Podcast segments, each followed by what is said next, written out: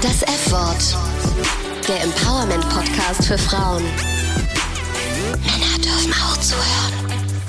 Frauen, die wissen, was ihre Arbeit wert ist, sind der größte Albtraum des Patriarchats. Je mehr es von ihnen gibt, desto mehr wird dieser Albtraum zu einem Dauerzustand, aus dem niemand aufwachen kann. Aber Frauen sind immer noch zu häufig abgelenkt durch vermeintliche Frauendinge wie Bescheidenheit und Nettsein zu Schweinen. Das hat Margarete Stokowski, Autorin und natürlich auch Feministin, im Januar 2019 in ihrer Kolumne im Spiegel geschrieben. Und darum geht's auch in dieser Folge. Mhm, mh. Um Cash, um Geld, aber auch um Karriere. Und deswegen heißt diese Folge Pola. Bitch better have my money. Feminismus, Karriere und Geld. Das ist das erste Mal, dass Rihanna irgendwie auftaucht bei uns. Wir haben, Haben immer über über Cardi gesprochen, wir haben über Wir haben zu viel über gesprochen. Cardi gesprochen. Man kann nie genug über Cardi sprechen. Aber Rihanna ist noch nie aufgetaucht. Dabei hat sie genauso, aber muss man sagen, genauso wie Beyoncé und wie Cardi B ganz oft in ihren Texten ja das Thema Geld. Rihanna passt eigentlich hervorragend auch in diese Folge, denn es kam ja kürzlich raus, dass sie die erste Woman of Color war, die ein Fashion-Label mit LVHM heißt das, äh, gelauncht hat, also ihre Unterwäschereihe Fenty, die sie ja auch rausgebracht hat für Frauen in allen Größen, allen äh, Hautfarben, Unterwäsche für alle und damit ist sie abartig erfolgreich. Insofern haben wir quasi genau die richtige Frau zitiert für unseren Folgentitel Bitch Better Have My Money. Kommen wir mal zu uns, Dunja. Wie ist das bei dir? Kannst du gut mit Geld umgehen? Ja, ich würde schon sagen, ich kann gut mit Geld umgehen. Das hat sich verändert. Ähm, man geht ja auch so in, äh, im, im Leben einer Frau oder im Leben eines Menschen durch so verschiedene Geldphasen, so kein Geld, kein Geld, kein Geld, bisschen Geld und dann irgendwie Und dann besser. boom, Geldspeicher. Und dann, boom, jetzt, jetzt ist man halt reich. Nee, aber tatsächlich kann ich ganz gut mit Geld umgehen. Ich weiß ganz genau, ähm, wie meine Fixkosten sind. Ich habe immer eine regelmäßig aktualisierte Aufstellung. Ich habe so und so viel Monatsgehälter auf meinem Konto. Wie viele?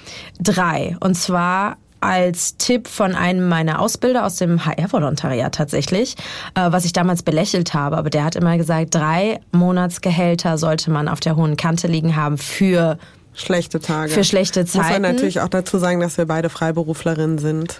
Genau, Freiberuflerinnen, das heißt, wenn wir mal krank sind äh, oder längerfristig krank sind oder wenn was ne, anderes passiert, eben genau. Und ansonsten habe ich eigentlich so einen ganz guten Überblick, habe aber auch in den letzten Jahren einfach mit diesem mit diesem Minimalismus-Trend bin ich eigentlich mitgegangen und habe halt irgendwann krass aussortiert bei ganz vielen Sachen und angefangen einfach zu gucken, wo lohnt sich jetzt Geld auszugeben und wo nicht. Also ich zum Beispiel, ich besitze kein Auto, weil ich in Frankfurt denke, why? Und du? Ich besitze ein Auto. Ja, ich habe es gesehen. Bitte, weil man muss es einmal beschreiben. Das ist die. das ist das beste Auto der Welt. Das ist das älteste Auto, was ich je in meinem Leben gesehen habe. Es ist, ist es grün? Ich kann Es ist mit dunkelmetallic grün, ähm, Erstzulassung 1998. Das Auto heißt Joachim und äh, ist drin geschmückt mit leopardenmusterfarbenen Plüschwürfeln, natürlich diversen Duftbäumen, aber nicht die billigen. Ach schön. Also dein Investment war dieses Erbstück ähm, Auto, was du weiter, es hat ja viel erlebt, wurde ja vermöbelt, Joachim wurde vermöbelt, Ja, Joachim hat die. Scheibe eingeschlagen bekommen, mehrfach eingebrochen. Es kostet dich immer Geld, wenn jemand einbricht. Apropos, Ja. Geld. Ja, Das Geld. heißt, kannst du gut mit Geld umgehen? Wenn mir nicht gerade Leute die Scheibe einschlagen, kann ich sehr gut mit Geld umgehen. Ich muss aber sagen, ich hatte zum Beispiel viele, viele, viele Jahre keine Kreditkarte, weil ich musste mir das erstmal antrainieren und Dispo? dachte mir, äh, nee, Ich habe auch keine. nein. Ich habe auch immer, es sind jetzt nicht genau drei Gehälter, aber ich habe immer Geld auf der hohen Kante bei Freiberuflerinnen und du weißt nie, ob gerade dir die Scheibe eingeschlagen wird oder die Waschmaschine kaputt geht. Und ich spare Geld, indem ich sehr, sehr selten shoppe. Also ich kaufe quasi kaum Klamotten ein. Ja, und ansonsten komme ich mit meinem Geld echt immer ganz gut zurecht. Investierst du? Ja, in Joachim. Weil ich muss wirklich sagen, ähm, ich habe gerade überlegt, ah, kann ich gut mit Geld umgehen und dann dachte ich mir, ja, aber ich in, also ich investiere mein Geld jetzt. Ich habe zum Beispiel, ich habe keine Aktien oder Oh Gott, irgendwelche Anlagen. Nein, auf gar ähm, keinen Fall. Also ich habe eine private beim- Altersvorsorge, ja, aber ansonsten Genau. Aber genau deswegen machen wir ja diese Folge. Genau. Denn da geht es um das Thema Geld, Karriere und Macht und wir haben auch äh, wieder tolle Gäste. Wir haben zwei richtige Hochkaräterinnen wieder am Start. Achtung, äh, schockverliebte Pola. schockverliebte viele Hörerinnen, glaube ich, denn viele von euch haben sie sich gewünscht und jetzt ist sie endlich da. Theresa Bücker. Und Tijen Onaran, eine Finanzexpertin, würde ich sagen, die wir euch später nochmal genauer vorstellen. Wir werden darüber sprechen, wie man gut um Geld verhandelt. Wir sprechen über Karriereplanung und was das alles überhaupt mit Feminismus zu tun hat. Und wir haben wieder die tollste Kategorie der Welt, die Heldin der Folge. Und wir wollen natürlich nicht nur uns aufregen und äh, schimpfen. Wir haben auch ein Positivbeispiel mitgebracht, wie es mit Karriere und Feminismus und Frauenförderung richtig gut laufen kann. Und ich würde sagen, wir legen los und starten, aber mal ein bisschen anders als sonst. Die Heldin der Folge. Wir haben sie wieder, die Heldinnen der Folge. Pola und ich bringen hier immer tolle Frauen mit, die wir jeweils vorstellen und wo wir sagen, die solltet ihr besser kennenlernen, die solltet ihr auf dem Schirm haben, weil die bringen Empowerment-Potenzial mit. Äh, Pola, wen hast du mir mitgebracht? Ich habe Esther Bahne mitgebracht. Ich habe ehrlich gesagt relativ lange überlegt für diese Folge, wen nehme ich denn als Heldin der Folge, weil ich mir dachte, okay, also jetzt einfach so ein CEO von irgendeiner so, so einem Riesenunternehmen habe ich irgendwie, also so, das macht persönlich nicht so viel mit mir, da habe ich keinen persönlichen Bezug zu. Und ich wollte aber schon mal eine Frau nehmen, die wirklich so klassisch einfach richtig Karriere gemacht hat. Mhm. Und dann ist mir eine Frau eingefallen, die ich beim Surfen kennengelernt habe, nämlich eben Esther Bahne, die kann richtig, richtig gut surfen. Ach so, nicht im Internet surfen. Nee, nee, nee, wirklich. Surfbrett, so. Meer, so genau. Äh, wir haben uns am sagen, Strand die kennengelernt. Kann richtig gut im Internet surfen. am Strand. Äh, genau, und äh, die ist mir da gleich aufgefallen, weil die so eine wirklich besondere Ausstrahlung hatte. Die ruht sehr in sich und hat, war so independent irgendwie. Istabane war gerade im Sabbatical, die hatte sich ein paar Monate Auszeit genommen, um mit einem Van durch Portugal zu fahren, um eben da Wellen zu reiten. Mega. Sie ist Ende 30 und lebt, es klingt einfach schon so richtig cool, sie lebt in München und New York.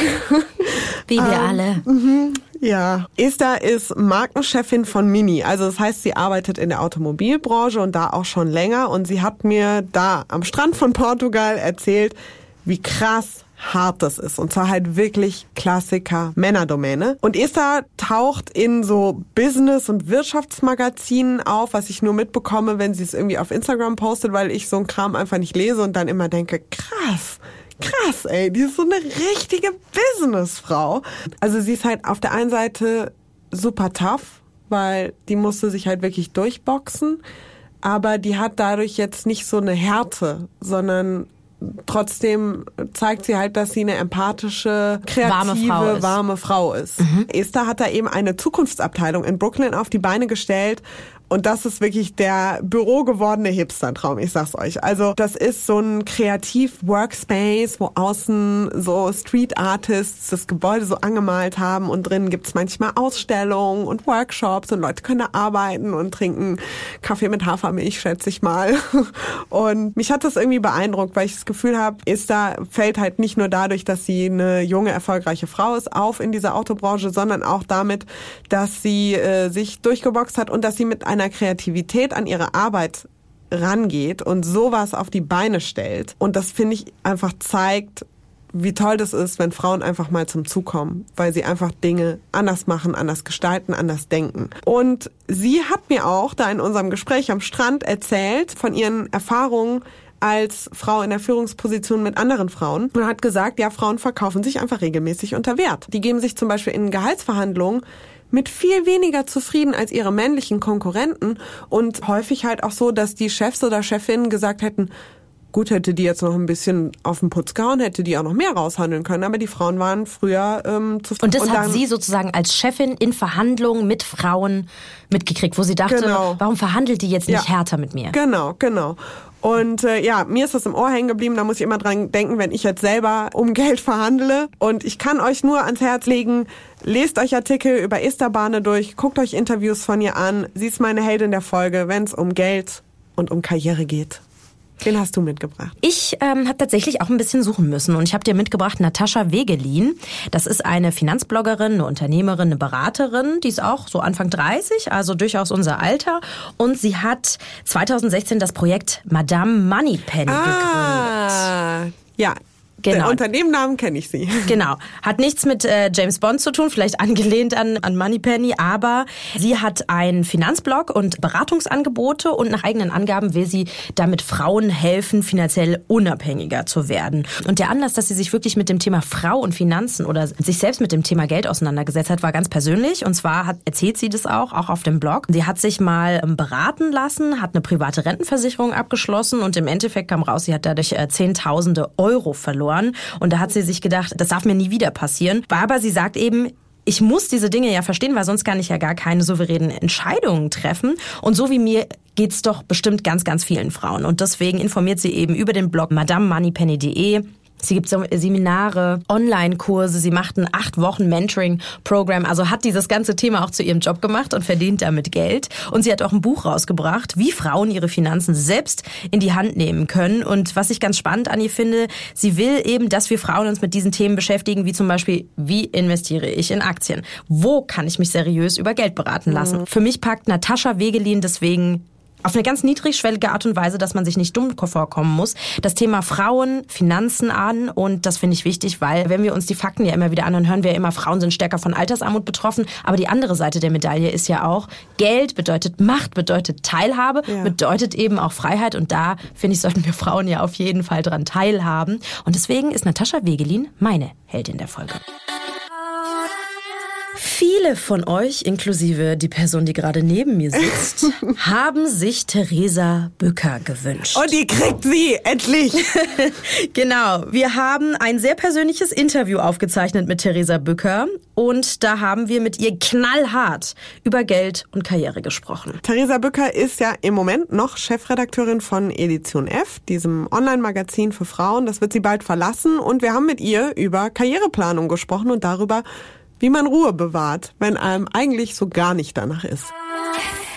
Es gibt ja diesen Begriff Gender Pay Gap. Kannst du uns erklären, was sich hinter diesem Begriff verbirgt? Der Gender Pay Gap wird erhoben, um deutlich zu machen, dass Frauen in Deutschland, aber auch in vielen anderen Ländern im Schnitt immer noch weniger verdienen als Männer. Also sogar in den gleichen Berufen, auf der gleichen Ebene ist das häufig der Fall. Aber der Gender Pay Gap guckt auch ganzheitlich und gibt eben eine Tendenz. Das heißt, auch wenn vielleicht Frauen und Männer in der gleichen Branche annähernd gleich verdienen, kann man aber strukturell einfach sehen, dass Frauen in Deutschland meistens in Berufen arbeiten, die deutlich niedriger bezahlt werden und ähm, daraus resultieren verschiedene Dinge. Also es gibt eben nicht nur den Gender Pay Gap, der sich auf Gehälter bezieht, sondern er setzt sich eigentlich fort in einen sogenannten Gender Pension Gap. Das heißt, Frauen, die in ihrem Leben wenig verdient haben, die bekommen dann nachher natürlich auch weniger Rente. Und es gibt noch den sogenannten Gender Wealth Gap. Also welches Vermögen können Menschen sich im Laufe ihres Lebens anlegen? Und natürlich, wenn ich weniger verdiene, trägt das dazu bei. Und das insgesamt gibt dann einfach ein sehr großes Ungleichgewicht, in dem Männer sehr viel mehr Geld zur Verfügung haben, auch eben mehr Entscheidungen treffen können, zum Beispiel in Partnerschaften und Frauen häufiger in eine finanzielle Abhängigkeit geraten. Jetzt hast du darüber gesprochen, äh, es gibt Statistiken, es gibt äh, Zahlen, jedes Jahr Berichte genau über diesen äh, Gender Pay Gap. Aber was können wir denn tun? Also jetzt mal äh, positiv das angepackt. Was kann man denn machen, um zu sagen, gleiches Geld für gleiche Arbeit? In der Diskussion wird das ja häufig gerne auf die individuelle Ebene runtergebrochen und Frauen gesagt, ihr müsst besser verhandeln oder ihr müsst in besser bezahlte Berufe gehen. Da wird ja häufig als Beispiel angeregt, Frauen sollten auch häufiger naturwissenschaftliche Studiengänge ergreifen, in die MINT-Berufe gehen, Programmiererinnen werden, wo eben hohe Löhne gezahlt wird. Das löst das Problem natürlich nicht, weil die Anzahl der, der Ingenieursberufe oder Arbeitsstellen, die es da gibt, die ist natürlich begrenzt und wir bekommen ja nicht 100 Prozent der Frauen in Deutschland in die Ingenieursberufe. Mhm. Ähm, deswegen muss man strukturell daran. Was am tatsächlich besten wirkt, um eine Lohngleichheit zu erreichen, das, das wissen wir mittlerweile auch ähm, wissenschaftlich fundiert aus anderen Ländern, ist die Lohntransparenz. Und da ist Deutschland noch sehr zurückhaltend. Da sind natürlich auch viele von uns erstmal skeptisch, weil wir einen Umgang mit Geld gelernt haben, vielleicht auch mit unseren Gehältern wo wir gar nicht wollen, dass äh, andere wissen, was wir verdienen, weil es uns vielleicht auch peinlich ist oder weil wir es einfach nicht gewohnt sind. Aber die Offenlegung von Gehältern, die trägt tatsächlich am besten dazu bei, dass Löhne sich angleichen und das gibt es ja in einzelnen Berufsgruppen auch schon. Also da, wo ich Tarifverträge habe, wo ich wirklich nachgucken kann, was verdiene ich auf welcher Stufe, was verdiene ich in welcher Jobbezeichnung, da hat man eine höhere Transparenz. Da ist der Gender Pay Gap auch niedriger. In Unternehmen oder in Branchen, wo es das nicht gibt, klaffen die Löhne auch viel weiter auseinander. Du hast da was angesprochen, was uns auch immer wieder auffällt und jetzt auch im Gespräch untereinander in der Vorbereitung und mit Freundinnen eben dieses Ding, dass es Frauen extrem schwer fällt, über Geld zu sprechen und selbst in einem Beruf wie unserem, wo es Tarifverträge gibt, wo man äh, schon relativ gut einsehen kann, wer was verdient, wird ganz selten und schwierig so darüber gesprochen, wer verdient was. Wie ist das bei dir? Wie, konntest du das schon immer? Hast du es irgendwie gelernt? Nee, gar nicht. Also das mit dem Thema beschäftige ich mich auch noch nicht so lange. Ähm, und ich glaube, ich habe das, was ich gerade erzählt habe, auch, auch selber erlebt. Also man, man lernt das ja nicht, über Geld zu sprechen. Mhm. Und es gibt ja diesen Mythos, dass Arbeitsverträge quasi verbieten könnten, über das Gehalt zu sprechen. Das ist aber unwirksam. Also wenn das in einem Arbeitsvertrag steht, hindert dich das nicht daran, trotzdem über dein Gehalt mit Kolleginnen oder Kollegen zu sprechen. Das kann man immer machen. Aber das ist natürlich eine kulturelle, ähm, eine kulturelle Herleitung auch in Deutschland, weil man kann sich ja mal die Frage stellen, wusste ich als Kind oder auch als junge Erwachsene, was meine Eltern verdienen? Habe ich die mal gefragt? Da fängt es ja schon an. Und ähm, deswegen ist es, glaube ich, wichtig, dass man das untereinander etabliert, sich traut. Vielleicht kann man das im geschützten Kreis der Freundinnen erstmal machen. Vielleicht kann man aber auch mal die eigenen Eltern fragen, die Geschwister fragen, also vielleicht so in einem Umfeld wo, wo es einem dann vielleicht weniger peinlich ist, weil ich glaube, wir reden ja nicht darüber, weil wir denken so, mh, hm, wenn ich jetzt wirklich viel weniger als die Kollegin oder der Kollege verdiene oder viel mehr. Was macht das dann mit unserer Beziehung? Mhm. Du hast ja schon gesagt, also nicht nur beruflich, sondern auch privat mit Freundinnen. Aber da gibt's ja auch das Thema, wenn man in der heterosexuellen Beziehung lebt. Was denkst du? Getrenntes Konto? Ja oder nein? ja, ich, ich würde immer für ein getrenntes Konto plädieren. Also ich, ich wüsste nicht, warum ich ein gemeinsames Konto mit meinem Partner haben wollte, wenn, solange wir beide berufstätig sind. Ne? Also mein, mein Partner und ich oder die Partner, die ich davor hatte, wir waren immer beide berufstätig und natürlich machen wir gemeinsame Anschaffungen, aber ich wüsste jetzt nicht, was für ein gemeinsames Konto sprechen würde. Aber also ich weiß bei meinem Partner, was er verdient und, und wir sprechen auch darüber. Würdest du sagen, dass sich junge Frauen genug um ihre finanzielle Unabhängigkeit kümmern oder auch sorgen? Das kann man ja pauschal für, für alle Frauen gar nicht sagen. Es ist mittlerweile besser geworden. Wir haben ja auch eine Veränderung im Arbeitsmarkt. Also wenn man zurückguckt, was war eigentlich vor 10, 20, 30 Jahren in Westdeutschland, ähm, dann kann man ja mittlerweile sehen, dass Frauen eher ähm, oder mehr arbeiten als früher, vielleicht eher nach einem Kind wieder in den Job zurückkehren oder eben auch weniger häufig Teilzeitstellen annehmen. Das Und in deinem Freundeskreis? Also würdest du sagen, da sind Finanzen auf jeden Fall immer eins der Top, weiß ich nicht, Top, Top drei Themen? Nee. Naja, kommt drauf an, auf welche Gruppe. Also klar, also Frauen in meinem Alter, wir, wir reden schon viel darüber, aber das war auch eine Entwicklung. Und ich glaube, das ist angestoßen auch durch die öffentliche Debatte.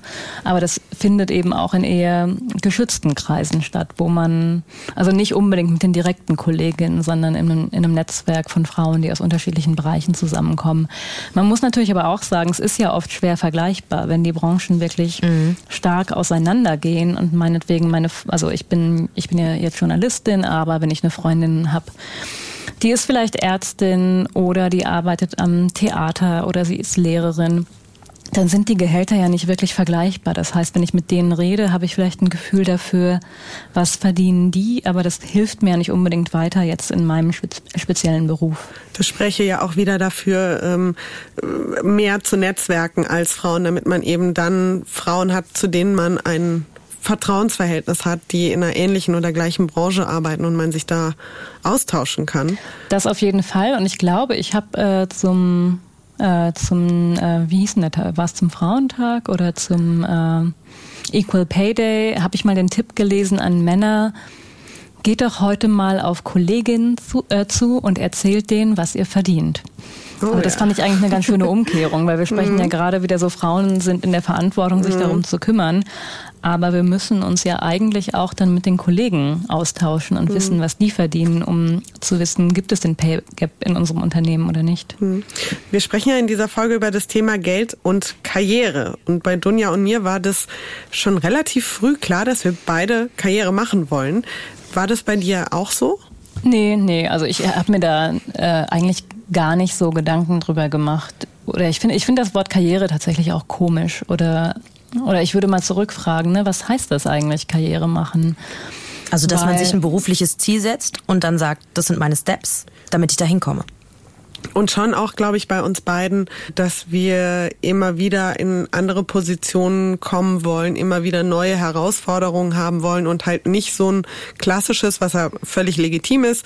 Man hat so seine Stelle und die macht man halt irgendwie 20 Jahre und ist damit zufrieden und glücklich, sondern wir sind, glaube ich, beide eher so immer noch mal einen obendrauf sozusagen. Ja, das, das ist ja super, wenn man das von vornherein weiß. Aber also ich, das ist nicht meine Herangehensweise. Ich hatte nie einen Fünfjahresplan, ich hatte auch nie einen Zehnjahresplan. Ich bin da eigentlich sehr offen und guck, was ergibt sich, was entwickelt sich. Und ich bin aber auch in der Zeit in den Beruf eingetreten, da hat sich unheimlich viel getan. Also als ich angefangen habe zu studieren, gab es die Berufe, die ich dann nach meinem Studium gemacht habe, die gab es da nicht. Weil da hat sich gerade im digitalen Journalismus so viel getan. Und als ich angefangen habe zu studieren, gab es kein Social Media Management und kein Community Management. Von daher ähm, ja, war es, glaube ich, gut, dass ich so offen war, weil ich hätte nie sagen können, ähm, ich möchte dahin und ich möchte das machen und das ergibt sich, finde ich, für mich auch immer wieder neu. Also ich habe schon die Grundhaltung, ich will immer weiter lernen, aber dass, äh, dass ich jetzt zum Beispiel schon Chefredakteurin war und Teamverantwortung habe, das habe ich so nicht geplant. Das hast du dir so das nie gewünscht? Ähm, ich habe es nicht ausgeschlossen, aber es war jetzt nicht, äh, wo ich gesagt habe, ich möchte das mit 30 erreicht haben. Nee, echt nicht. Kommen wir mal zu einem Thema, ähm, wo viele immer sagen, Frauen unterschätzen das, das Thema Netzwerken. Also eigentlich weiß ja heute jeder, Netzwerken ist wichtig. Ähm, Rückblick zu einer anderen Folge. Ricarda Lang hatten wir da zu Gast von der Grünen Jugend in der Folge 3 zu Feminismus und Politik. Und sie hat uns erzählt von ihren Erfahrungen. Sie hat gesagt, sie beobachtet oft Männer, die gehen nach einem Parteitag noch ein Bier trinken, äh, Netzwerken und Frauen, die gingen dann eher öfter nach Hause. Das berichtet sie.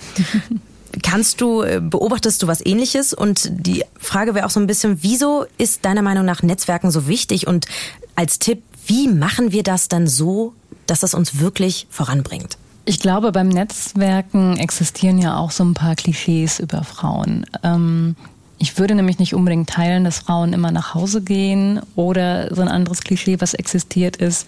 Frauen suchen eher freundschaftliche Verbindungen und ähm, Netzwerken weniger gerne professionell, wo es eben keine, keine tiefere Ebene gibt. Ich glaube nicht, dass man das so pauschal sagen kann. Ich glaube aber auch nicht, dass freundschaftliches Netzwerken schädlich ist, weil mhm in meiner Erfahrung sind die wirklich belastbaren Beziehungen, die man immer innerhalb des Berufes aufbaut, die haben eigentlich diese Komponente.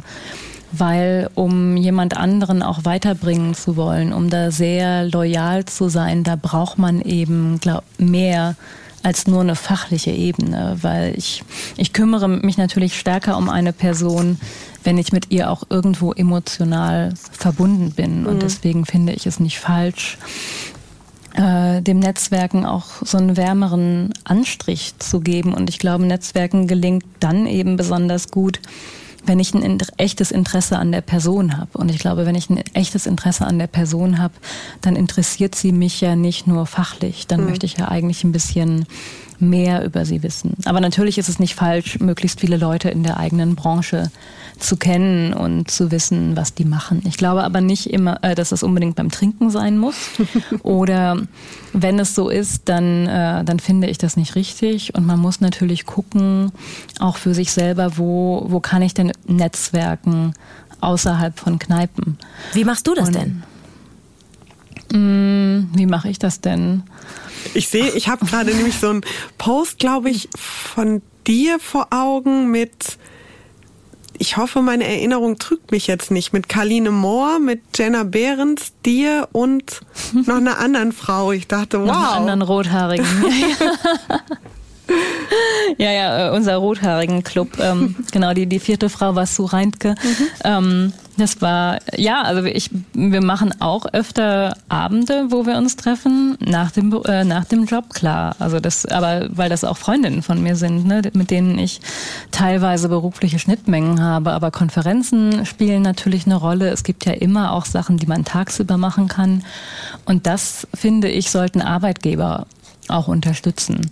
Weil Netzwerken, das gehört zum Beruf dazu oder es gehört auf jeden Fall bei vielen Jobbeschreibungen dazu und du kannst deine Aufgabe besser machen, wenn du ein gutes Netzwerk aufgebaut hast. Und ich finde, man kann eben nicht erwarten, dass Leute das in ihrer Freizeit machen. Deswegen müssen die Freiräume da sein, dass man eben auch während der Arbeitszeit auf Konferenzen gehen kann. Keine Ahnung, es gibt Lunch-Discussions oder was auch immer. Ähm, und das finde ich wichtig, dass man das da eben auch machen kann und nicht, nicht da im Zugzwang ist und sagt, so, ich muss dreimal in der Woche nach der Arbeit noch in eine Kneipe gehen können.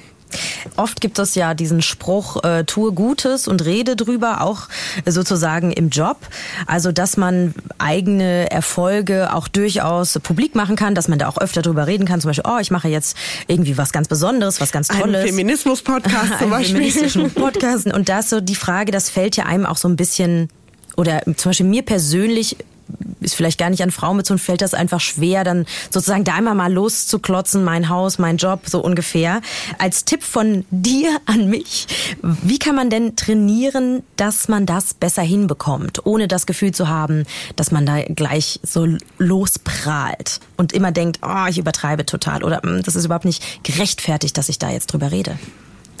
Also ich würde das total sachlich angehen, weil wenn man sich mal darüber Gedanken macht, so wer kriegt eigentlich im Unternehmen was mit oder wie hat, hat die Person eine Chance überhaupt was von anderen mitzubekommen, dann geht das ja nur, indem man kommuniziert oder gerade wenn man in großen Unternehmen arbeitet, Wann, wie oft trifft, trifft man Vorgesetzte oder den direkten Chef? Ähm, kommt er vielleicht einmal in der Woche vorbei? Also wie soll der überhaupt erfahren, dass ich gerade an einem coolen Projekt arbeite, wenn ich mir nicht die Mühe mache, es aufzuschreiben, vielleicht in der E-Mail ähm, oder anzurufen oder ein Treffen dafür auszumachen, um davon zu erzählen. Das heißt, ich muss ja, ich muss ja irgendwie sichtbar sein, sonst hat ja niemand eine Chance, davon zu erfahren, weil wir sind ja alle meistens in so einem Information Overload und ähm, überall im Unternehmen passieren irgendwie spannende Dinge.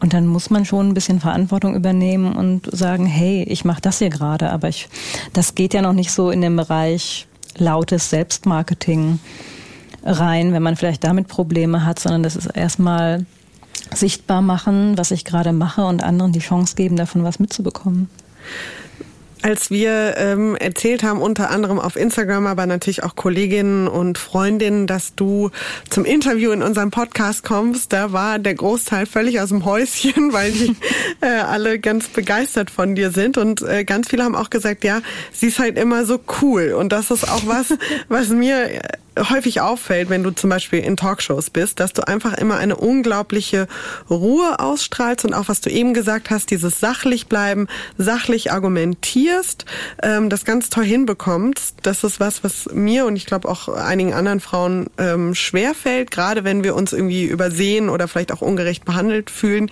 Wie kriegst du das hin? Das ist wirklich, also das ist eine gute Frage.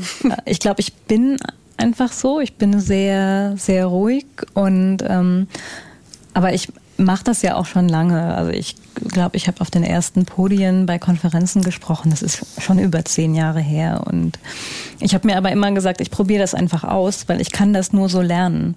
Ich habe nie den Anspruch gehabt, da perfekt zu sein, weil ich wusste, das geht überhaupt nicht. Vielleicht ist das so ein Gedanke, der hilft. Und ähm, man wird mit jedem Mal besser. Weil ich habe äh, vor ein paar Jahren mal gesagt, wenn ich das erste Mal ins Fernsehen muss, dann möchte ich erst ein Kameratraining gehabt haben.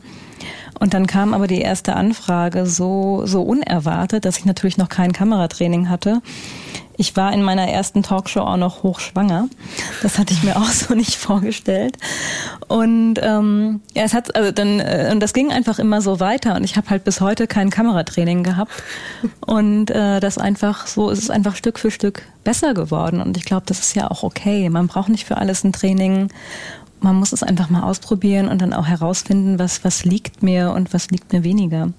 Und ich glaube, was man eben auch sehr schnell merkt, ähm, gerade auf Konferenzen, dass alle anderen wirklich auch nur mit Wasser kochen. Also ich habe am Anfang immer so viel vorbereitet ähm, vor so einem Podium und dann kommst du dahin und merkst so, niemand anderes hat sich eigentlich vorbereitet. und, und das hilft lockerer zu werden. Äh, also man merkt auch, man muss eigentlich gar nicht so viel Arbeit rein investieren, gerade wenn man Vorwissen hat. Das, das dient vielleicht äh, dazu, die eigene Unsicherheit zu reduzieren, aber man, man, man, wird, man wird da mit der Zeit sicherer. Ich glaube, das ist wichtig zu wissen.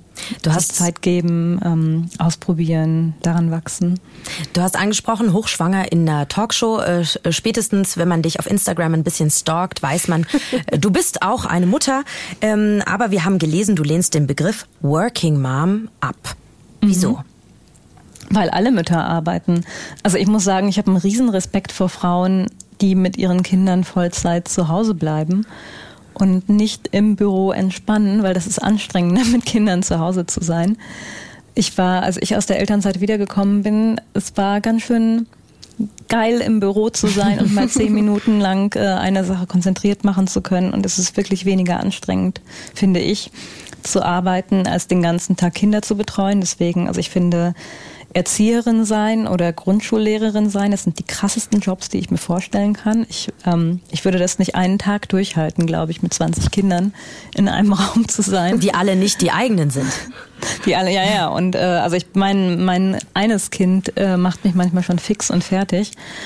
Und von daher äh, finde ich, passt der Begriff Working Mom nicht für, für Mütter, die, ähm, die Erwerbsarbeiten gehen, sondern die anderen machen ja Care-Arbeit. Mhm zu Hause. Deswegen, ähm, also ich finde den Begriff einfach nicht passend, weil er eben suggeriert, dass Frauen, die vielleicht Hausfrauen sind oder die weniger arbeiten, dass die keine Arbeit machen. Dabei arbeiten die ja den ganzen Tag zu Hause. Unbezahlt. Nur unbezahlt, genau. Mhm.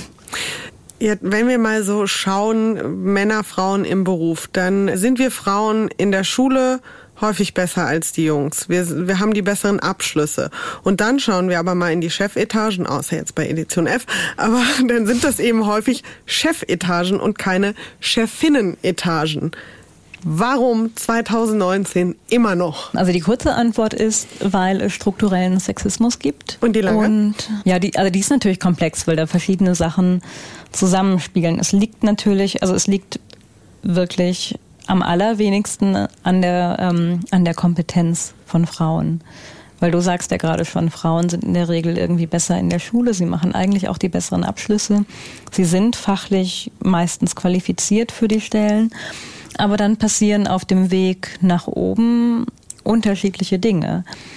Und ähm, Frauen haben übrigens auch diese Vorurteile, was ganz interessant ist. Also wir haben ähm, in unserer Kultur immer noch ein Verständnis oder eine Vorstellung davon, was macht Führungskräfte aus, was macht einen guten Chef, eine gute Chefin aus. Die sind eher männlich geprägt, also weil, weil, weil wir das so kennen, weil wir auch als kleine Mädchen vielleicht damit aufgewachsen sind, dass wir im Fernsehen sehen oder das in unserem Umfeld wahrgenommen haben, dass Führungspersonen immer Männer sind. Und wenn man ähm, wenn man schaut, wie, wie stellen sich Leute Führungskräfte vor, dann sind das Männer und Frauen bevorzugen tatsächlich aktuell auch immer noch Männer als Chefs, weil wir so sozialisiert sind. Das heißt, wir müssen uns eigentlich alle mit unseren eigenen Vorurteilen beschäftigen. Und natürlich war die Berufswelt in West, also in Westdeutschland vor allem, äh, lange sehr männlich geprägt. Da waren immer Männer in den Chefetagen. Und dann gibt es ein Phänomen, das nennt sich Homosozialität. Das beschreibt, dass Leute immer Leute nach sich ziehen, die ihnen sehr ähnlich hm. sind. Das kann Frauen auch passieren. Also wenn du jetzt in einer reinen Frauenorganisation bist, dann ist es wahrscheinlich, dass du eben als Chefin Frauen reinholst, die, die dir wiederum sehr ähnlich sind und dann keine große Vielfalt unter den Frauen hast. Und wenn man sich das nicht bewusst macht, dann geht das einfach immer so weiter. Und da die Chefetagen immer äh, einfach so lange männlich waren, zieht das eigentlich bis heute immer noch sehr stark Männer nach oder es zieht auch Frauen nach, die vielleicht eher von ihrer Art diesem Führungsstil entsprechen. Und da kommt man nur gegen an, wenn man sich eben im Unternehmen sehr bewusst damit beschäftigt, auch selbstkritisch ist, sich äh, anerkennt, ja, das äh, passiert uns auch, weil wir vielleicht so Leute einstellen und dann muss man eigentlich sehr bewusst sagen, ich möchte Vielfalt in meinem Team. Ich stelle auch Leute ein, die ganz anders sind. Ich setze mir Ziele, um da mehr Vielfalt reinzubekommen. Wo, wo das eben nicht gelingt oder wo das nicht passiert, da passiert natürlich einfach strukturelle Diskriminierung. Und es gibt natürlich auch immer noch Männer, die sagen, Sie möchten aber auch gar keine Frauen im Team haben. Also mhm. machen wir uns da mal nichts vor. Das passiert natürlich auch. Und dann, also die Diskriminierung wird dann nochmal stärker, wenn, wenn es Kinder gibt. Begründet das aber nicht alleine. Also es wird ja manchmal auch vorgeschoben, ach, die Frauen sind alle Mütter geworden, die wollen nur noch Teilzeit arbeiten, die haben keine Zeit mehr. Das stimmt eben nicht, weil man an den Karrierewegen von Frauen ohne Kinder eben auch sehen kann, dass sie die gleiche Diskriminierung erfahren. Wir haben ja jetzt viel darüber gesprochen, auch was Frau sozusagen von sich aus als Einzelperson tun kann. Jetzt hast du ja auch so ein bisschen den Bogen geschlagen zu einer größeren Verantwortlichkeit. Um zu dem Ziel zu kommen, gleiche Arbeit, gleiches Geld, mehr Karrierechancen, wenn wir dieses Wort benutzen, für Frauen. Was würdest du sagen? Wo sind die Schrauben, und die Bereiche in der Gesellschaft, wo man dran drehen muss. Und wer muss daran drehen? Du hast es ja im Prinzip schon angesprochen. Es sind viele Sachen, die bewegt werden müssen. Es gibt nicht die eine große Maßnahme, die das lösen kann. Ich würde auf jeden Fall sagen, dass wirklich alle Unternehmen und Organisationen in der Verantwortung sind, sich damit auseinanderzusetzen. Ich finde, dass Anti-Bias-Trainings, Antisexismus-Trainings, die sollten alle Unternehmen wirklich machen und ernst nehmen. Dafür müssen sie aber auch wirklich Vielfalt wollen. Also wenn man das nicht als Wert anerkennt, wenn man das nicht wichtig findet, dann kann es natürlich nicht passieren. Aber ich finde, jedes moderne Unternehmen sollte komplett alle Mitarbeiterinnen und Mitarbeiter schulen, weil davon profitieren wirklich alle, weil wir alle haben Vorurteile. Ich habe als Frau auch Vorurteile anderen gegenüber und ich kann eine Chancengerechtigkeit eigentlich nur herstellen, wenn ich meine Vorurteile kenne und dann bewusst danach handeln kann. Ähm, das ist das eine. Ich finde auch Unternehmen, die es noch nicht gemacht haben, sollten sich eben mit ihren Gehaltsstrukturen beschäftigen. Man kann wunderbare Pay Gap Analysen in Unternehmen machen. Man hat ja die Zahlen, das ist ja auch nicht sonderlich kompliziert. Und einfach mal gucken, bezahle ich vielleicht Frauen schlechter als Männer und möchte ich das angleichen? Was hält mich als Unternehmen eigentlich davon ab, transparente Gehaltsstrukturen zu schaffen. Also die Unternehmen können unheimlich viel selber machen, ohne dass Politik da Gesetze verabschieden muss. Leider ähm, denke ich, dass die Unternehmen es nicht alle von selbst machen werden und die Politik deswegen ähm, ja ein bisschen Druck machen sollte, auch über Gesetze.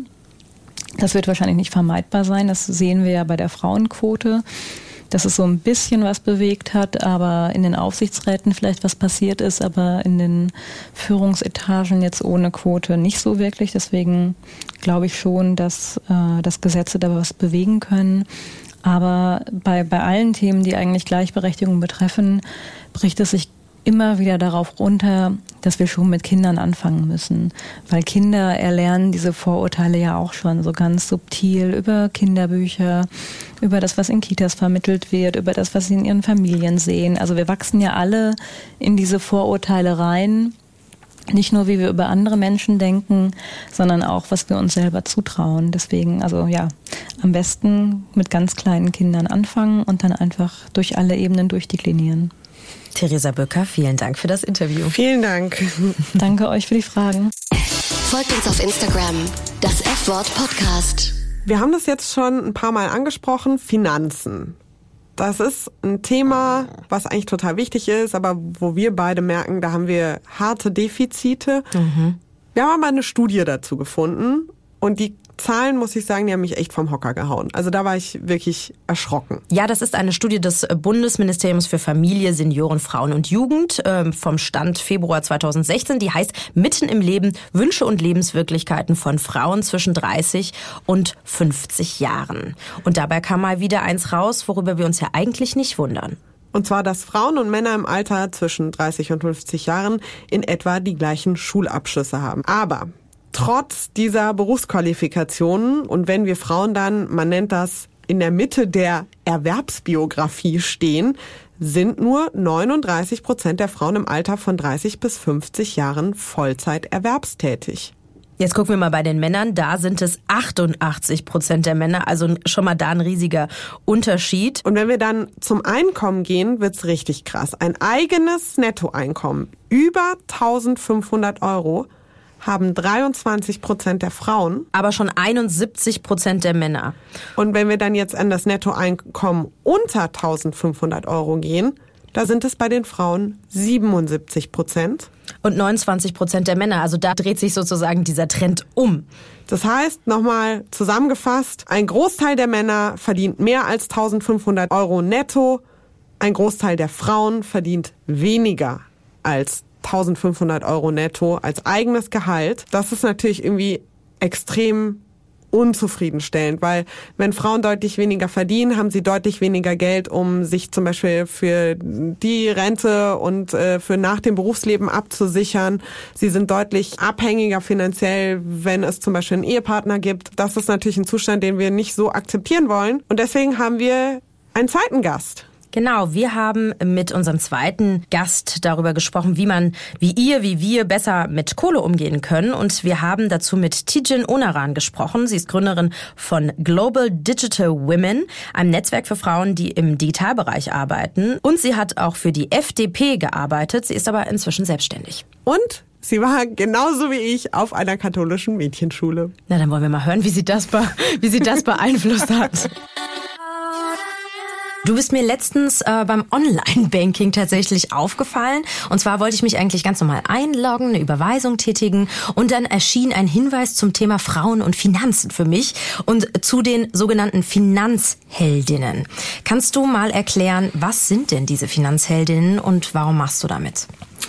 Die Finanzheldinnen sind eine Initiative von tollen Frauen der Comdirect. Also da hast du dich sozusagen eingeloggt, ähm, äh, Hashtag Werbung.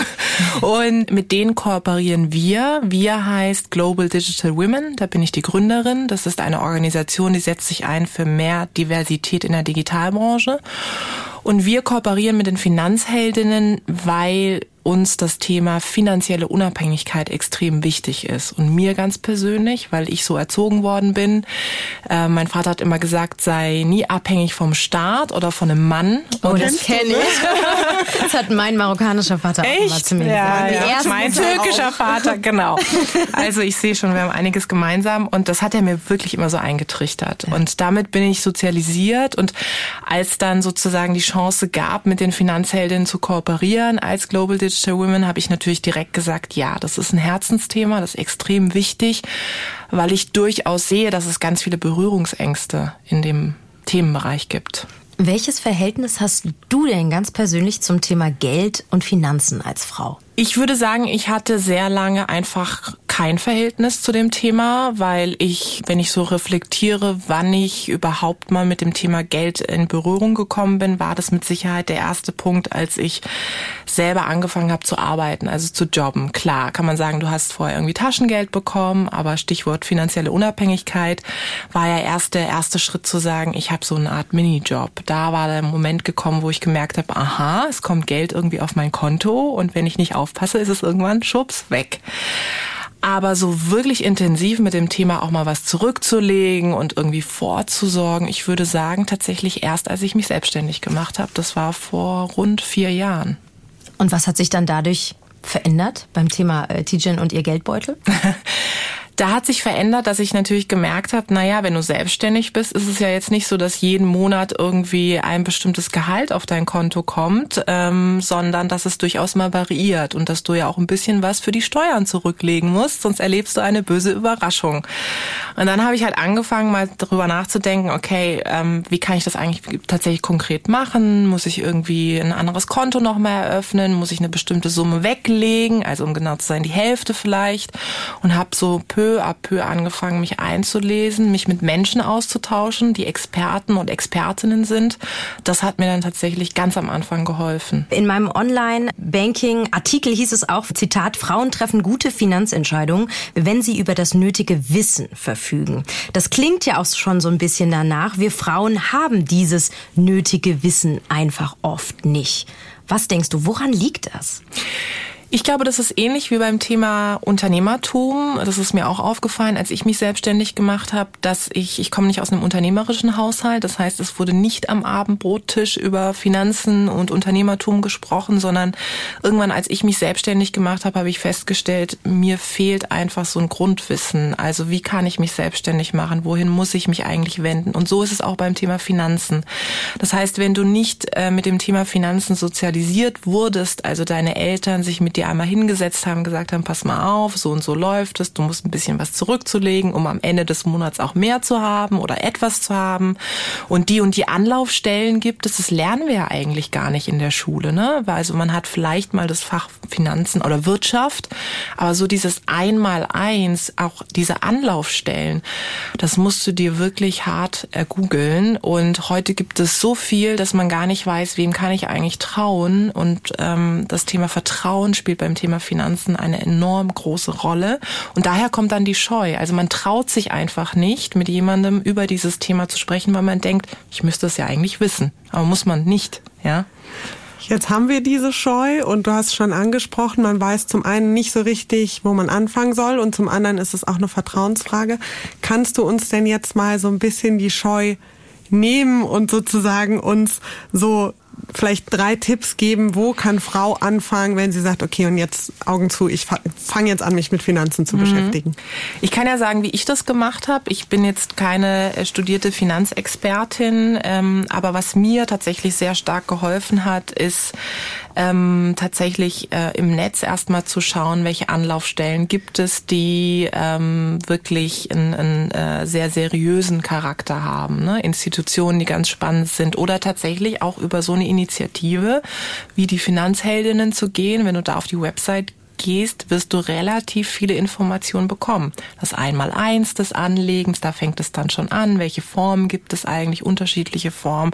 Das wäre sozusagen der erste Tipp, sich vielleicht eine Institution oder eine Initiative zu suchen, die einem sozusagen die Bandbreite all dieser Informationen zur Verfügung stellt. Es gibt übrigens auch mittlerweile wirklich tolle Bücher.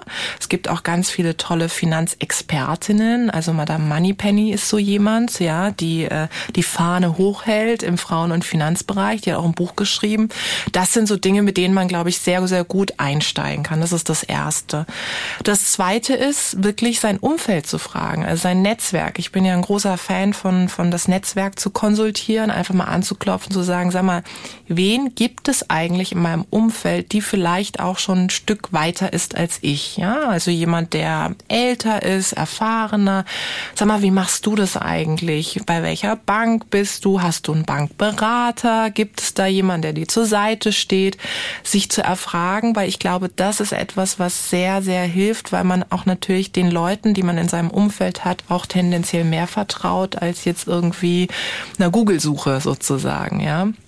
Und das dritte ist, ähm, das ähm, bereden wir auch immer auf den Veranstaltungen, die wir gemeinsam mit den Finanzheldinnen ausführen, ist zu überlegen, auf was möchte ich denn, gibt es ein Ziel, auf das ich irgendwie hinsparen will? Also warum ist mir das Thema wichtig und was habe ich sozusagen als Ziel? Geht es darum, dass ich jetzt auf eine Reise irgendwie hinsparen möchte oder investieren will? Geht es darum, immer so einen Grundstock zu haben, wo ich sage, naja, wenn ich mal meinen Job verliere, dann falle ich nicht ins Bodenlose und dementsprechend sich so wie so ein Ziel zu setzen, das hilft, das ist ähnlich wie beim Sport, ja, wenn du irgendwie anfängst laufen, ich äh, erzähle da aus Erfahrung Zeit, wenn du anfängst zu laufen, zu sagen, ich habe jetzt ein Ziel, zehn Kilometer oder ein Marathon. Und so ist es beim Thema Finanzen auch. Das hat mir zumindest geholfen zu sagen, ich habe ein Ziel, ich möchte eben eine gesunde Basis haben und deswegen fange ich jetzt an. Du hast das Thema Netzwerk angesprochen und jetzt bist du nun mal auch Geschäftsführerin, richtig? Eines richtig. großen Netzwerkes und zwar des Global Digital Women Netzwerkes. Wieso braucht es das? Das braucht es deswegen, damit wir diese unsäglichen Bilder von äh, All-Male-Panels nicht mehr sehen, um es mal auf einen Punkt zu bringen. So. Ähm, aber es braucht es vor allem auch deswegen, weil hoffentlich alle da draußen wissen, dass ohne Diversität keine Innovation möglich ist. Also wir wissen alle, dass diverse Teams einfach besser sind, innovativer sind, effizienter sind und effektiver sind. Und ich glaube, es gibt sehr viele Menschen, die das im Grunde wissen, auch die in den Unternehmen sitzen, aber die es noch nicht umsetzen. Ja, an der Umsetzung hapert es dann, da scheitert es. Und deswegen sind wir da. Wir helfen sozusagen an der Stelle, indem wir Veranstaltungen organisieren, die Frauen gerade aus der Digitalbranche miteinander vernetzen und auch die Unternehmen dahingehend beraten zu sagen, warum ist eigentlich Diversität so wichtig? Und wenn wir noch nicht divers genug sind, was müssen wir eigentlich tun, um es zu werden? Ich habe ein Interview ähm, über dich, äh, nee, nicht über dich. Ich habe ein Interview mit dir gelesen, wo du auch so ein bisschen beschrieben hast, was für eine Chance gerade für Frauen die Digitalbranche mit sich bringt. Was für ein, jetzt die Frage hier nochmal an dich. Was für eine Chance bringt denn die Digitalbranche gerade für Frauen mit sich? Erstens mal gibt es ganz viele Jobs, die es früher nicht gab. Ne? Also sowas wie Chief Digital Officer, Chief Innovation Officer. Das Lustige ist, heute heißt jeder irgendwie Chief. Ne? Ich habe jetzt gehört, es gibt einen Chief Heart Officer, also jemand, der für Herzensangelegenheiten zuständig ist. Das ist auch sozusagen mein Jobziel in Zukunft. Ähm, das bedeutet, durch diese neuen Jobmöglichkeiten, ähm, die sind meistens, diese Jobs ähm, docken meistens an Stabstellen an. Das heißt, du bist meistens hoffentlich, wenn das gut gedacht ist, auf Vorstandsebene angedockt, also direkt auch bei der Geschäftsführung. Das bedeutet, dass man natürlich in dem Moment äh, das typische Hierarchiegefälle einfach überspringen kann. Ja, man muss eben nicht, wie es früher war, sagen, okay, man fängt irgendwie auf einer Junior-Referentenebene, Referentinnenebene an und geht dann sozusagen peu à peu durch, sondern wenn man das Thema Digitalisierung, Innovation vorantreibt und sozusagen sich dessen annimmt, kann man relativ hoch in Anführungszeichen einsteigen. Also ich glaube, dass die Digitalisierung diese Hierarchien aufbricht. Und das ist natürlich etwas, was so diese gläserne Decke hoffentlich eines Tages so weit aufbricht, dass es mehr Möglichkeiten für Frauen gibt. Das Zweite, und das finde ich ganz spannend, und das habe ich selber auch an meinem eigenen Karriereweg gesehen, ist das Internet ist ja das Digitale. Das heißt, äh, Social Media, die sozialen Medien bieten dir eine enorme Möglichkeit, deine eigene Geschichte zu teilen. Ich sehe so viele Frauen da draußen, die unabhängig davon, ob sie selbstständig sind oder in Unternehmen arbeiten, anfangen, Personal Branding zu betreiben. Das heißt, ihre eigenen Kenntnisse, ihre eigenen Kompetenzen da draußen zu teilen. Das ist eine große Form der Emanzipation, ja. Ich bin nicht mehr darauf angewiesen, dass irgendjemand zu mir kommt, mir auf die Schulter klopft und sagt, du machst einen super Job, willst du den nächsten Karrierestep nehmen oder Gehaltserhöhung. Nee, ich kann selber mich dafür einsetzen, eine eigene Visibilität schaffen, selber erzählen, worin ich richtig gut bin und für mich sozusagen Werbung machen. Das ist eine Form, das ist nicht nur eine Form, das ist Emanzipation pur. Und deswegen sage ich auch immer den Frauen, geht raus und erzählt eure eigene Story. Das bietet das Digitale. Und dann geht mir das Herz auf. ich habe schon in unserer Social Media Folge vom Internet geschwärmt. Ah, sehr gut. Uns wird ja immer vermittelt, dass Netzwerken furchtbar wichtig ist. Und ich bin auch eine begeisterte Netzwerkerin, würde aber mal davon ausgehen, nicht auf dem Level, auf dem du unterwegs bist. Deswegen würde mich interessieren, warum ist dir Netzwerken so wichtig? Was bedeutet das für dich persönlich? Ich sage immer, ohne mein Netzwerk wäre ich heute nicht da, wo ich bin. Ähm, und ein Netzwerk ist ja besonders dann wichtig, wenn du eine Krise hast. Ja, ein gutes Netzwerk zeigt sich in der Krise. Ihr kennt das mit Sicherheit auch. Es sind ganz viele Menschen an der Seite, wenn man erfolgreich ist, wenn man einen neuen Job annimmt, wenn man den nächsten Karrierestep annimmt. Dann sind immer alle da und sagen, wow, du bist super. Aber wenn man den Job verliert, falsche Ausfahrt nimmt, stolpert, scheitert, dann zeigt sich eigentlich, wer an deiner Seite steht. Und ich finde aber dieses Momentum in dem Moment, wo du es wirklich brauchst, also wo du mal eine falsche Ausfahrt genommen hast, wo es dir nicht gut geht, wo du auch nicht mehr weiter weißt, da zeigt sich ja die Kraft eines guten Netzwerkes. Und ich hatte das auch. Ich habe meinen, meinen Job damals gekündigt, ähm, bevor ich mich selbstständig gemacht habe und ich hatte nichts Neues. Ich hatte Was auch keinen Plan. Ich war bei einem, äh, bei einem Verband und habe dort die Kommunikation aufgebaut und geleitet. Das war ein Verband, der sich einsetzt für die Interessen von Online-Händlern. Also das war meine erste Berührung mit dem Thema Digitalisierung. Und das habe ich dann irgendwann gekündigt, weil ich so gemerkt habe, ich komme nicht mehr weiter und es macht irgendwie, es erfüllt mich nicht mehr, ja. Und meine Eltern waren, die waren total schockiert. Apropos, ja, ähm, äh, total auf Sicherheit beide aus. Und die waren, die sahen mich schon so unter der Brücke, als ich gesagt habe, ich kündige. Also, also deinen sicheren Job, wie kannst du das wagen? Und da hat mir mein Netzwerk geholfen, weil die haben gesagt, Jen, wenn du dich selbstständig machen solltest eines Tages, du kannst gute Kommunikation, wir wären deine ersten Kunden. Und ich so, tada, da bin ich, ich habe mich selbstständig gemacht, seid ihr da? Und, und waren dann, dann waren sie da? da. Wow. Und das war für mich der Moment und der Beweis, dass wenn du halt Zeit und Energie in ein gutes Netzwerk investierst, also auch eben viel gibst, dass dann der Moment des Nehmens auch irgendwann kommt, wo du sagen kannst, ja, jetzt brauche ich tatsächlich mein Netzwerk. Wir haben ja auch noch eine Gemeinsamkeit, habe ich knallhart recherchiert. Wir waren, wenn ich das richtig gesehen habe, beide auf einer katholischen Mädchenschule. Ja, ja. stimmt.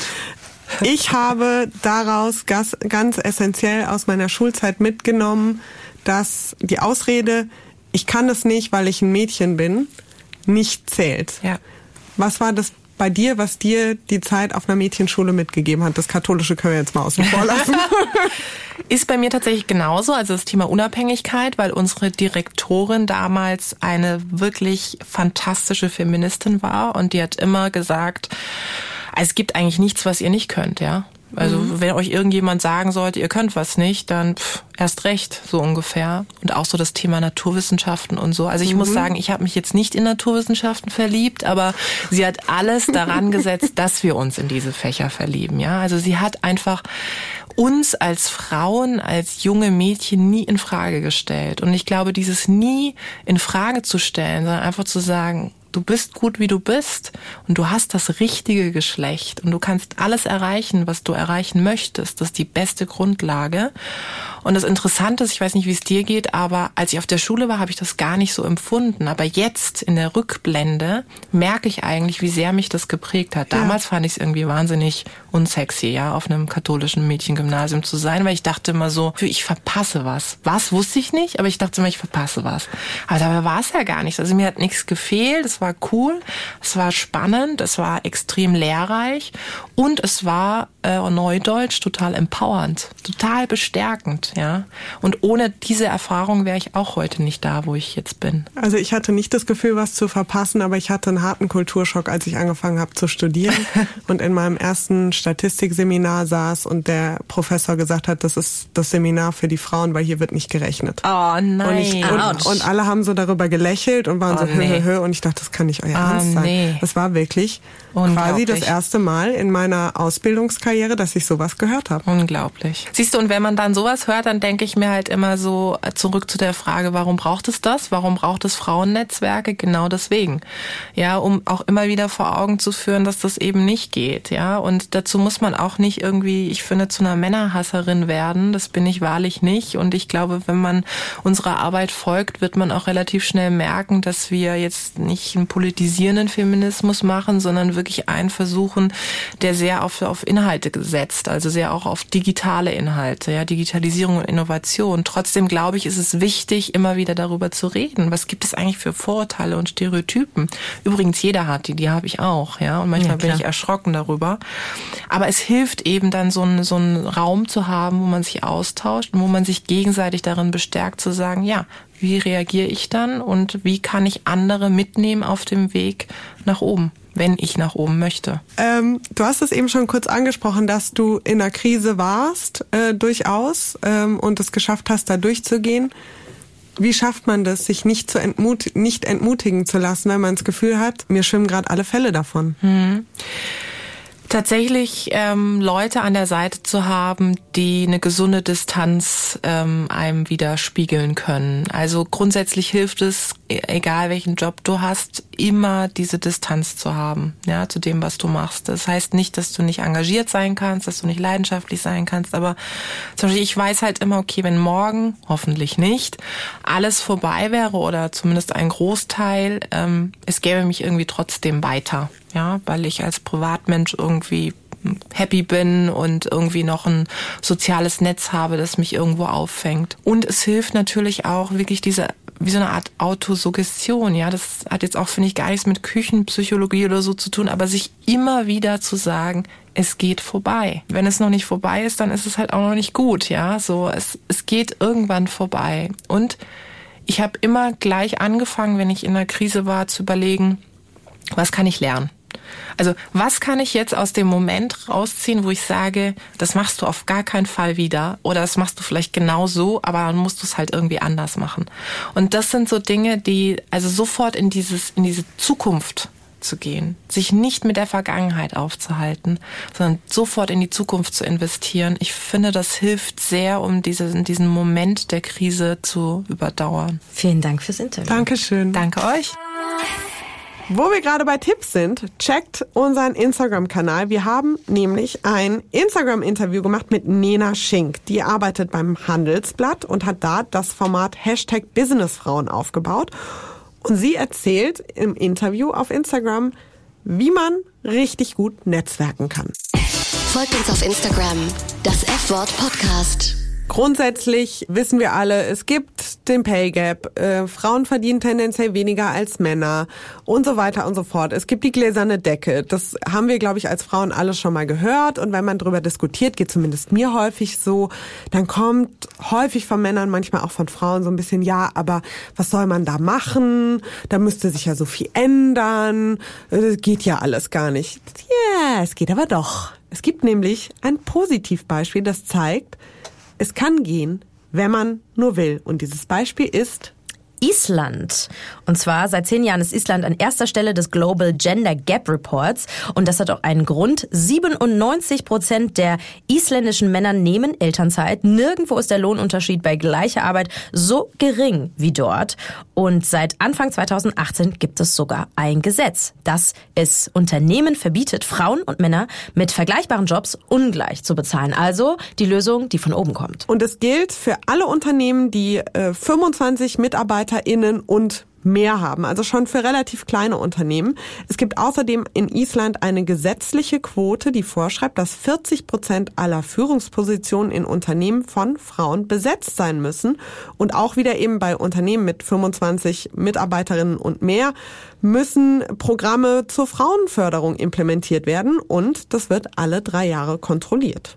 Das reicht den IsländerInnen aber nicht. Bis 2022 soll der Unterschied zwischen Männern und Fraueneinkommen völlig verschwinden wenn man sich überlegt, 2022, das ist ja schon ziemlich bald.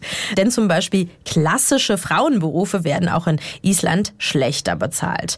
Aber wo setzt Island da an? Also zum Beispiel bei der Elternzeit. Da haben die nämlich ein sehr modernes Modell, wie ich finde. Insgesamt haben isländische Eltern neun Monate Elternzeit. In der Zeit bekommen sie 80 Prozent ihres Gehaltes weiter bezahlt. Drei Monate davon muss die Frau nehmen, drei Monate muss der Mann nehmen und den Rest können die sich aufteilen. Und da gibt's sogar Modelle, dass man die Elternzeit mit Teilzeit kombinieren kann, was ich, also ich finde, das klingt mega cool. Du kannst nämlich zum Beispiel eine Woche Elternzeit nehmen, eine Woche arbeiten gehen, eine Woche Elternzeit, eine Woche arbeiten und so weiter super und so fort. flexibel, ne? Ja. Für beide, aber für, für beide Elternteile. Genau. Und äh, die IsländerInnen setzen aber schon viel früher an, und zwar in der Vorschule. Da lernen Kinder schon die Werte der Gleichberechtigung und zum Beispiel sexistische Schulbücher, die wurden in Island auch verbannt. Das klingt jetzt paradiesisch, bis aufs Wetter, aber klingt so, als wäre in Island wirklich alles ganz, ganz fantastisch. Das sind jetzt so unsere Rechercheergebnisse und wir fragen uns natürlich, war jemand von euch schon mal in Island? Oder ist Island Expertin und kann uns mal berichten, wie es dann da in der Realität aussieht und ob das wirklich alles so Friede, Freude, Eierkuchen ist, was die Gleichberechtigung angeht. Schreibt uns gerne eine WhatsApp an die 0171 222 8980 oder eine E-Mail. An das F-Wort.hr.de oder natürlich gerne über unseren Instagram-Account, das F-Wort Podcast in einem Wort. Wir kommen zum Ende. Was nimmst du mit aus dieser Folge zu Geld und Karriere? Es führt ja kein Weg dran vorbei. ähm, also wirklich jetzt mein 31-jähriges Ich ähm, an alle Frauen Anfang 20, die in der Ausbildung stecken oder im Studium, fangt schon früh an, ja. euch mit dem Thema auseinanderzusetzen. Manchmal helfen ja tatsächlich schon die Eltern, die können einem schon Tipps geben. Man hat ExpertInnen im Freundes- oder im Bekannten- oder im Familienkreisen und tatsächlich einfach mal gucken, wie, was, was möchte ich denn erreichen? Also sowohl im Job, aber auch wie, was für ein Lebensstil möchte ich denn führen und wie viel Geld brauche ich dafür eigentlich? Was hast du so mitgenommen aus der Folge? Ich finde ganz, ganz wichtig, dass wir uns klar machen, dass Frauenförderung keine Floskel sein darf. Das geht jetzt quasi mal raus an all die tausend CEOs, die uns hier zuhören. Dann glaube ich, ist immer noch ein Problem, dass Frauen zu schnell äh, zufrieden sind, viel früher zufrieden sind als Männer und nicht so hartnäckig sind und sich nicht so viel trauen. Und da finde ich dann immer ganz wichtig, wenn es gerade wenn es um Karriereentscheidungen geht, sich zu fragen, traue ich gerade nicht, weil das wirklich explizit was mit diesem Job zu tun hat? Oder traue ich mich nicht, weil mich private oder andere Faktoren davon abhalten, mein Selbstwertgefühl oder dass ich denke, ich kann das nicht vereinbaren mit irgendeinem anderen Faktor. Und wenn das der Fall ist, dann muss ich gucken, wie kann ich diese Faktoren ändern, damit ich diese wichtige, diesen wichtigen Karriereschritt vielleicht trotzdem gehen kann und mir nicht selber im Weg stehe und irgendein Typ wieder an mir vorbeizieht. Und wenn es um das Verhandeln geht, finde ich dann auch immer wichtig zu sehen, dass man es eigentlich gar nicht so pauschal sagen kann, dass Frauen nicht so hartnäckig verhandeln können wie, Nein, wie Männer.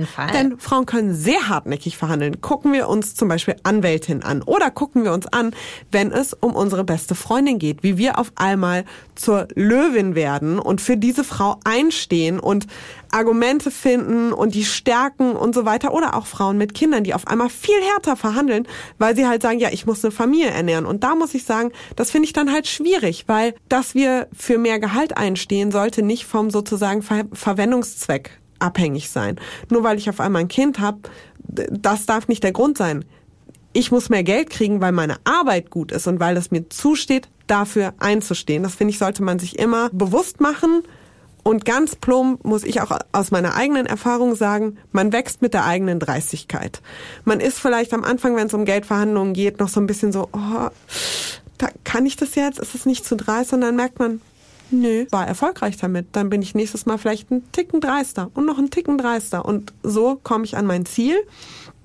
Und wichtig ist, finde ich auch, das wurde mir jetzt so, als ich nochmal darüber nachgedacht habe, klar, man darf nicht darauf warten, dass man selbstbewusst genug wird, um zum Beispiel Karriereschritte zu gehen, um gewisse Gehaltsvorstellungen durchzuboxen, sondern man muss vielleicht das manchmal einfach andersrum denken.